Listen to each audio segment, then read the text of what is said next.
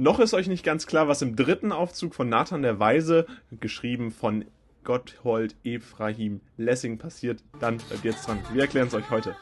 Und bevor das ganze Video losgeht, habt ihr hier einmal eine Kapitelübersicht. Das heißt, guckt euch einfach an, was ihr braucht und damit viel Spaß bei diesem Video. Und Jetzt wollen wir euch nochmal darauf hinweisen, wir haben einen ganzen Kurs zu diesem Thema erstellt. Ihr seht das, ein gesamter Kurs, der für euch als Schüler oder als Schülerin sicherlich sehr relevant ist, denn dort findet ihr alles, was ihr braucht für die nächste Klausur. Zusammenfassung, Aufgaben und Lösungen. Das heißt, wenn ihr euch aktuell auf eure Klausur über Nathan der Weise vorbereitet, dann findet ihr dort Texte zum Verstehen, Zusammenfassungen, die euch vor der Klausur nochmal die relevanten Sachen zusammenfassen, die ihr schnell lernen könnt. Das heißt, auch wenn ihr kurz vor der Klausur steht, findet ihr da nochmal wirklich alles. Jetzt jetzt auf unserer Website.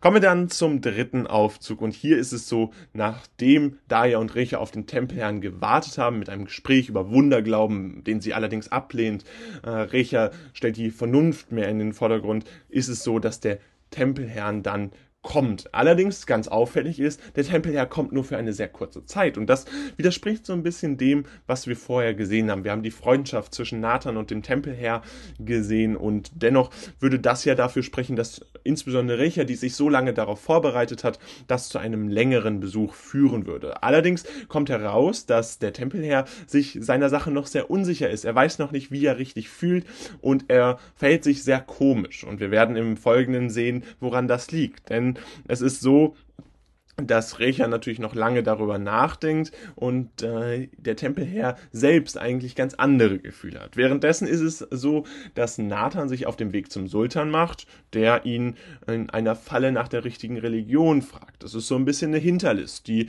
durchaus vorgeschlagen wurde von Sitter, von seiner Schwester, wie immer sehr aus dem Hintergrund operierend. Und hier sehen wir, dass der Sultan sich damit auseinandersetzt, äh, wie Nathan das sieht, wie Nathan das bewertet. Er selbst ist ja Muslim, im Gegensatz zu Nathan, der jüdisch ist. Und dann haben wir ja noch eine dritte Religion, das Christentum, äh, die hier natürlich durch den Patriarch, aber später auch durch die Adoptivtochter, durch Recha dargestellt wird. Und Nathan lässt sich allerdings nicht auf diese List ein. Er versucht, das ganz neutral zu beantworten und erzählt die Ringparabel. Die Ringparabel erklären wir euch später sicherlich nochmal ausführlicher, wollen wir aber jetzt kurz einmal beleuchten. Dort ist es nämlich so, dass es um die Weitergabe eines Ringes durch den Vater geht. Das heißt, man hat die Tradition, einen Ring immer an seinen liebsten Sohn weiterzugeben. Bei der Ringparabel ist es dann allerdings so, dass irgendwann ein Vater äh, nicht nur den Ring an seinen liebsten Sohn weitergibt, sondern einen Ring fertigen lässt, der identisch ist und jeder der seiner Söhne einen Ring bekommt und dementsprechend alle die gleiche Wertschätzung erfahren angewendet hier von Nathan auf dieses konkrete Beispiel der einzigen Religion, der richtigen Religion, ist es so, dass er sagt, dass alle Religionen gleichwert sind, die allgemeine Toleranz, auch mit diesem aufklärerischen Gedanken, den wir hier wieder haben. Das führt zur Anerkennung vom Sultan und einem Gesuch von Freundschaft zwischen beiden. Das ist eine sehr interessante Entwicklung, denn der Sultan hatte am Anfang nicht die ja, Möglichkeit oder auch nicht den Gedanken, sich hier mit seinem Gegenpart praktisch zu äh, befreunden, sich anzufreunden. Er wollte ihn ja praktisch in eine Hinterlist locken und dennoch hat Nathan das durch seine ja vermittelnde Art, durch seine neutrale Art und Weise, die gleichzeitig offenherzig und tolerant ist, gelöst und das führt dann natürlich zur Anerkennung und der Sultan entwickelt sich selbst weiter, entwickelt sich vom intoleranten zum toleranten Sultan, der hier äh, entsprechend dann dieses Gespräch auch mit einer Freundschaft beendet und Nathan und entsprechend auch hier der Sultan sich verstehen, befreundet werden und Frieden schließen. Nachdem der Tempelherr wir sind jetzt wieder auf einem ganz anderen Feld, sich seine Liebe für Recha eingesteht. Das war dieser Gedanke, den wir hatten. Wir hatten gerade schon beleuchtet, Tempelherr war nur eine kurze Zeit da und dann ist der Tempelherr einfach wieder verschwunden. Dann hat dieses Gespräch von Nathan und der Ringparabel stattgefunden und jetzt hat der Tempelherr sich seine Liebe für Recha eingestanden. Sie äh, steht jetzt als seine Frau da und er spricht deshalb auch mit Nathan über diese Liebe. Der reagiert allerdings verhalten. Er fragt so ein bisschen, wo äh, er denn überhaupt herkommt, was, wer sein Vater ist. Ähm, die Familienverhältnisse des Tempelherrns interessieren Nathan ganz besonders und man weiß in diesem Zusammenhang noch nicht so warum. Es wird allerdings später klar, dass hier eine familiäre Beziehung zwischen allen dreien besteht und die werden wir gleich noch näher beleuchten. Und in einem Gespräch zwischen Daya und dem Tempelherrn kommen die zentralen Themen der christlichen Herkunft und dem Heiratswunsch mit Recha vor. Warum ist das so interessant? Denn sowohl der Tempelherr als auch Daya sind christlicher Herkunft. Deshalb können sie sich auch über ihren Glauben auseinandersetzen und haben dementsprechend natürlich auch ähnliche Ansichten. Wichtig ist allerdings, dass beide aus Europa kommen. Das heißt, jetzt von ihrem Heimatort weit entfernt sind und dementsprechend äh, Daya, insbesondere Daya, ein großes Interesse daran hat, wieder nach Europa zurückzukehren. Und sie sieht in der Heirat zwischen dem Tempelherrn und Recha die Möglichkeit letztendlich wieder nach Europa zurückzukehren und deswegen ist ihr das auch persönlich so wichtig, dass die beiden heiraten und deswegen will sie sich auch im Folgenden dafür einsetzen. Das ist so ein bisschen das Ende des dritten Aufzuges. Es wird hier offen gelassen, ob der Tempelherr Recha heiraten kann oder ob es noch irgendwelche anderen familiären Beziehungen gibt, die das vielleicht verhindern können. Und damit endet der dritte Aufzug. Und diesen dritten Aufzug wollen wir euch jetzt einmal nochmal zusammenfassen. Und hier seht ihr nochmal die wichtigsten Punkte einfach kurz zusammengefasst. Wichtig ist entsprechend, dass Daya und Recha, also die Erzieherin von Recha, eine ganz wichtige Beziehung haben und dementsprechend äh, immer wieder sich austauschen, insbesondere über den Wunderglauben und die Vernunft. Recher lässt sich allerdings nicht so stark beeinflussen, dennoch ist es entsprechend immer wieder eine Darstellung, die hier durch Daya eingeht. Außerdem ist es so, dass der Tempel ja nur eine kurze Zeit kommt, später stellt sich dann heraus, er hat sich in Recher verliebt, möchte sie heiraten, deswegen spricht er auch äh, entsprechend mit Nathan darüber, ob das möglich wäre. Nathan ja der Adoptivvater und dementsprechend hier dann entsprechend der, die Person, mit der äh, ähm, der Tempelherr als erstes spricht. In einem Gespräch zwischen Daya und dem Tempelherrn kommt dann sogar heraus, dass Daya diesen Heiratswunsch sehr unterstützt, weil sie selbst das Motiv hat, nach Europa zurückzukehren. Und äh, darüber hinaus ist natürlich auch noch interessant, dass Nathan mit dem Sultan spricht. Der Sultan äh, fragt ihn nach einer richtigen Religion. Es soll eine Hinterlist werden. Nathan ein bisschen in die Enge treiben und diese richtige Religion gibt es für Nathan allerdings gar nicht. Er erzählt die Ringparabel, die Weitergabe des Ringes an den liebsten Sohn, die irgendwann als Tradition gebrochen wird und das führt dann zur Anerkennung vom Sultan und einem Gesuch von Freundschaft zwischen beiden und dementsprechend wird hiermit der dritte Aufzug beendet. Das Video, was ihr euch jetzt hier angeguckt habt, ist jetzt leider vorbei. Allerdings haben wir noch ein weiteres Video, was euch sicherlich auch interessiert, denn es geht genau um dasselbe Thema und verstärkt da nochmal euer Wissen. Also bleibt jetzt dran und los geht's. Kommen wir nun zum Inhalt des vierten Aufzuges. Hier ist es so, dass nach einem Gespräch zwischen dem Klosterbruder und dem Tempelherrn dieser auch mit dem Patriarch über die Erziehung eines christlichen Mädchens durch einen jüdischen Kaufmann spricht. Und da ist es so, dass das natürlich etwas ist, was der Patriarch, der sehr, äh, ja, christlich aber auch sehr traditionell eingestellt ist und praktisch seinen eigenen Machtanspruch über das christliche Grundsätze, christliche Grundsätze des Glaubens stellt, natürlich dann gar nicht begeistert davon ist. Im Gegenteil, er fordert sogar die Todesstrafe für Nathan. Er möchte diesen umbringen und spricht dementsprechend erneut diesen Wunsch aus, sich gegen äh, Nathan zu stellen. Und da ist natürlich jetzt ein gewisser Spannungsbogen drin, denn der Tempelherr zunächst nicht, dass was er da losgestoßen hat mit diesem Gespräch mit dem Klosterbruder, dass das auch einfach weitergegeben wurde. Und damit haben wir hier dann entsprechend diese spannende, äh, ja, Seitengeschichte könnte man fast sagen, diese Seitenentwicklung, die durch das Gespräch zwischen dem Tempelherr und dem Klosterbruder entstanden ist. Saladin und Sitta, also wir sind jetzt wieder im muslimischen Palast, mutmaßen weiter auf, äh, dass Nathan der Bruder von Assad sein soll.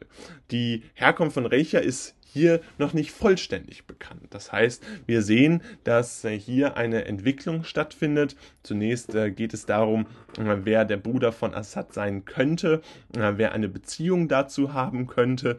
Und wir merken dann relativ schnell, dass äh, der Tempelherr tatsächlich eine äh, Beziehung zu Assad hat. Äh, allerdings ist es nicht so, dass Nathan der Bruder von Assad sein könnte, sondern äh, es ist tatsächlich so, dass hier herauskommt, dass entsprechend Recha sowie auch der Tempelherr ähm, eine Beziehung haben, nämlich sie beide Geschwister sind. Das wird jetzt hier bekannt, beziehungsweise entwickelt sich. Man kann es so ein bisschen deuten. Später im vierten und fünften Aufzug wird das noch genauer dargestellt und man versteht das dann letztendlich, äh, dass diese ja, Beziehung natürlich auch in gewisser Weise in äh, Kontrast dazu steht, was äh, ja, sich Recha, aber auch der Tempelherr vorstellen. Tempelherr spricht ja von einer Heirat zwischen beiden.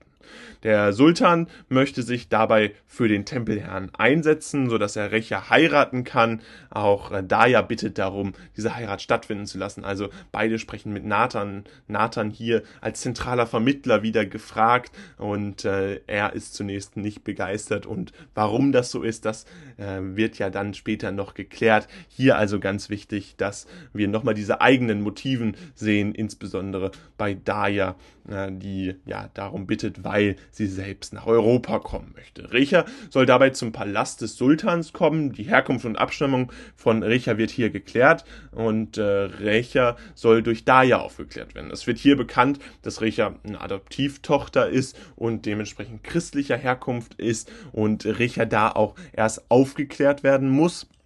Sie selbst soll ihre Abstammung erst verstehen und erst durch das Verständnis gegenüber ihrer eigenen, äh, ja, über ihrer eigenen äh, christlichen Vergangenheit, über ihre christlichen Eltern, äh, kann sie dann natürlich auch verstehen, ähm, wer ihr, ähm, wie ihr eigentlicher Name ist und sie heißt eigentlich Ban Blander von Vilneck. Kommen wir jetzt zur Zusammenfassung des vierten Aufzuges und da ist es so, dass wir hier ja eine Entwicklung der eigentlichen Charaktere haben. Ganz spannend ist das insbesondere deswegen, weil äh, nicht nur äh, dieser Druck auf Nathan durch den äh, ja, dieses Todesgesuch des ja, Patriarchen hervorsteht, sondern auch diese Entwicklung der Geschichte, äh, dass die Herkunft von Recha immer mehr in den Mittelpunkt gerät und dass man sich hier dann tatsächlich auch damit auseinandersetzen muss, wie Recha und Kurt von Staufen, also letztendlich Blanda und Loy von Vilneck, Brüder, Geschwister, äh, zusammenstehen. Das wird im vierten Aufzug noch nicht final geklärt. Wir wollen es euch nur schon einmal andeuten, dass das sicherlich eines der Haupt, äh, ja, der Hauptinhalt inhaltlichen Schwerpunkte in diesem Zusammenhang ist.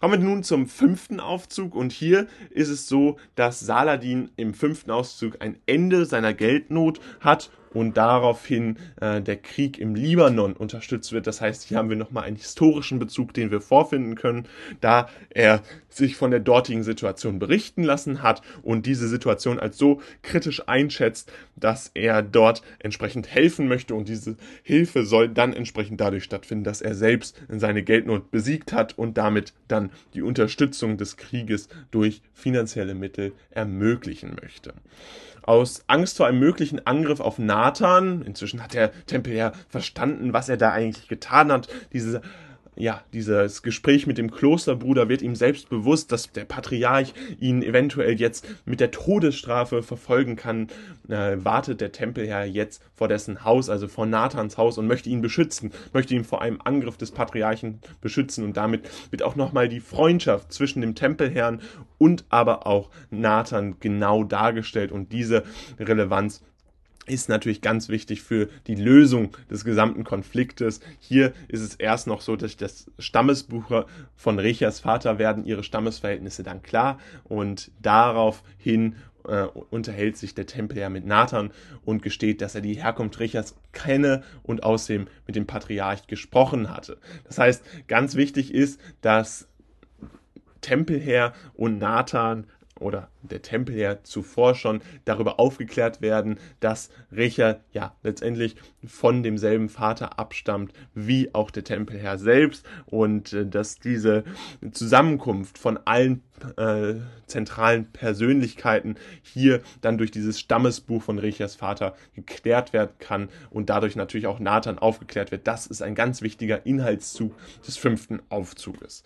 Dabei ist es so, dass nach einem Gespräch zwischen Recha und Sitta, also der Schwester von entsprechend dem Sultan, sowie aber auch zwischen ihr und Saladin klar wird, dass sie Angst hat, ihren Vater zu verlieren.